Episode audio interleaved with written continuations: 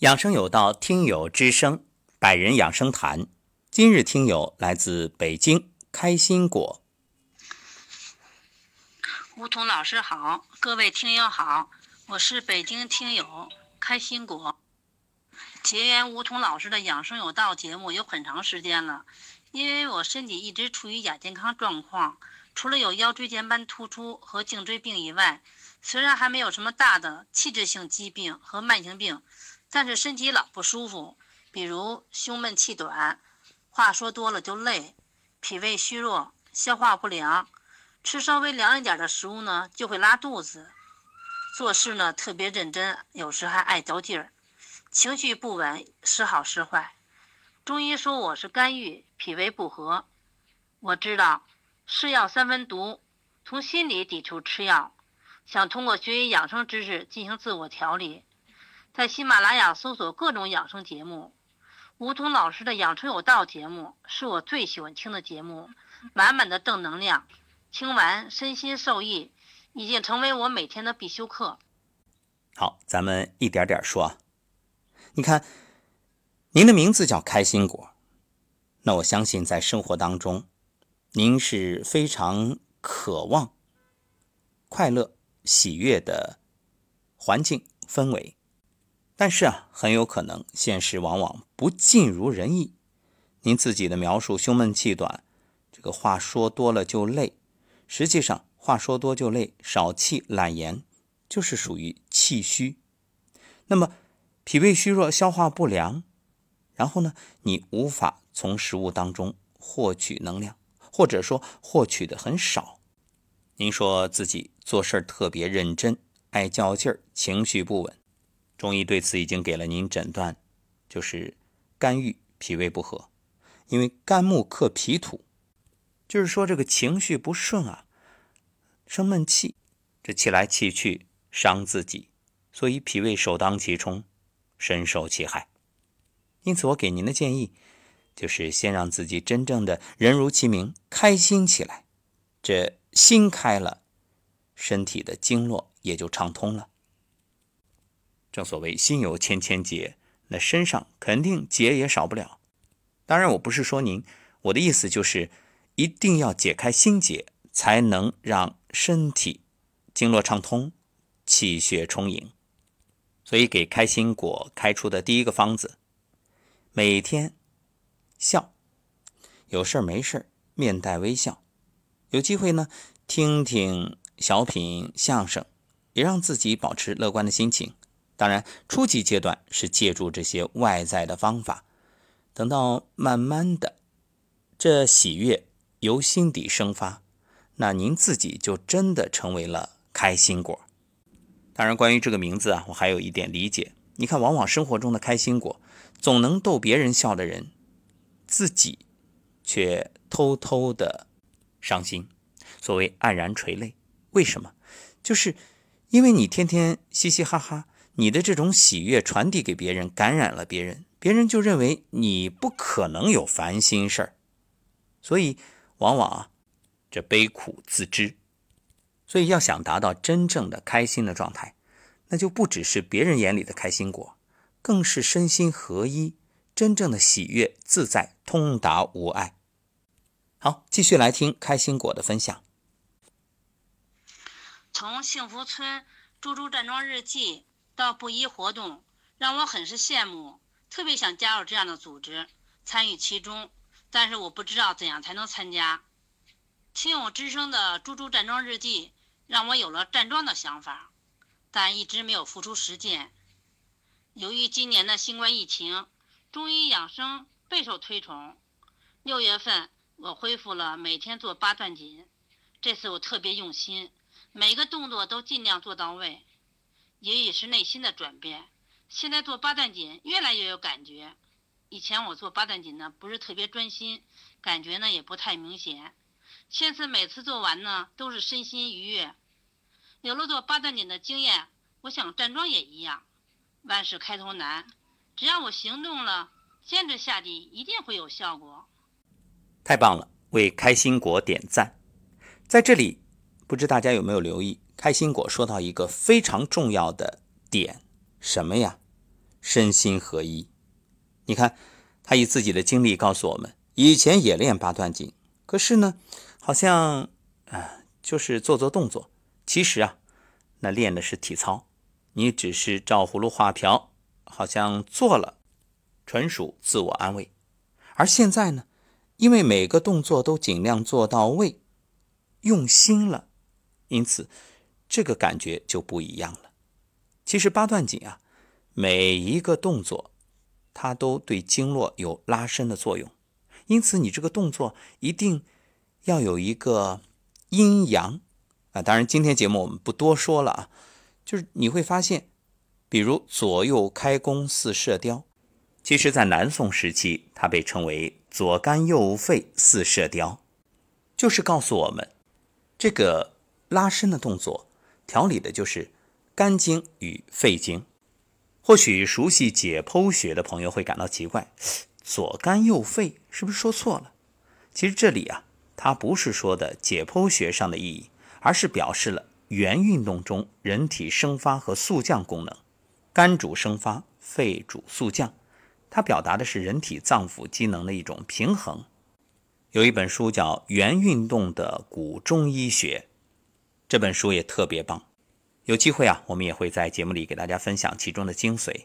它是把人体看成一个小宇宙，遵循自然之道的生发与收敛，春生夏长秋收冬藏，可以说是将《黄帝内经》《伤寒论》等中医典籍掰开揉碎，给大家来做讲解。其中对于左肝右肺升降循环的系统阐述的极为清晰。想想看。人体该升的时候能升上去，该降的时候能降下来，那你就会处于平衡健康状态。所以升上去呢，你早晨、白天整个的一天精神状态特别好，这处于生发；而降下来呢，到了晚上，哎，该降了，你就能够倒头便睡，秒睡，睡得安然，一夜休整。那这样的人生，当然就是健康、快乐、充满激情，有。健康愉悦的，所以你看，无论是中药、导引、按摩、针灸，方法不同，目的一样，都是为了推动人体气机良性循环。所以我们练功也是啊，你说你天天只是啊画个动作，自我安慰，我做了，我练了，那除了心里踏实之外，也不能说没效果，只能说没有掌握精髓。这效果事倍功半，所以一方面像开心果所说，要用心，身心合一，专注于练功本身；另一方面，练功的动作一定要掌握要领。当然，关于八段锦，那以后有机会我们也会在节目里慢慢的再讲解。好，接着来听开心果的分享。近期的百人养生堂节目。基本谈的都是站桩的经历和站桩带来的神奇功效，特别是有些听友跟我一样也是亚健康，站桩后身体状况越来越好。听了他们的分享，我再次有了站桩的想法。老师说过，知道加做到等于得到。如果我老是停留在羡慕上，不亲自站一站，永远体会不到它的功效。七月份想要站桩的欲望越来越强烈。八月一日。是值得纪念的一天，我选择在这个特殊的日子开启站桩。原本我以为我会和大多数人一样，从五分钟、十分钟站起，没想到第一天我就坚持下来了，这确实出乎我的意料。很高兴开了一个好头，为了督促自己、监督自己、增强仪式感，我特在小红书上发布了我的感受。自八月一日至起至现在，已经过去四十多天了。期间只有一天有特例没有站。我现在坚持每天站桩。我站桩时间虽然不长，但是收获很大。下面分享一下我的站桩感受。站桩第一周，每天早晨醒来，固定程序是上卫生间、喝水，跟着音频做起床巴士和混元桩初级。总体感觉是。身体反应不太强烈，就是觉得累，尤其是最后拍打，拍打完我都快没劲儿了。但是每天做完心旷神怡，精神状态特别好。高级桩站了二十天，在第二十一天，突然有个念头，想站个中级桩试试。心想能到几关是几关。又一次出乎我的意料，听了老师的导引，一关一关的站，居然站到了最后一关。恭喜自己，太高兴了！没想到中间段感觉特别明显。首先是双腿抖动，大概从第三关开始，一直到收工。不停的抖，然后是第五关，头顶出现的感觉，无法用语言描述。开始有些害怕，想起老师说的，可能出现的各种反应都是正常的，不用害怕，就不再想。最神奇的是进入第七关，我的屁股就像被厚厚的东西包裹着，沉沉的，太神奇了！第一次站中地桩，顺利过关。并且有了明显的反应，很想把这种感觉记录下来。我知道，随着站桩的功力越大，这些初级感觉都会消失。果不其然，后来反应越来越轻。九月六日，我开始站高级桩。短短的四十多天，我实现了从初级到高级的跨越。如果不是亲自实践，我自己都不相信。这期间，我感触最深的是意念，意念的作用太强大了。不管是站哪个级别的桩，都有过最难的阶段。一念成功，一念放弃。每到这个时候，我都给自己加油，坚信自己一定能挺过去，一定要挺过去。站桩使我身心健康，我的变化越来越大，身体轻盈，心情愉悦，心态越来越好。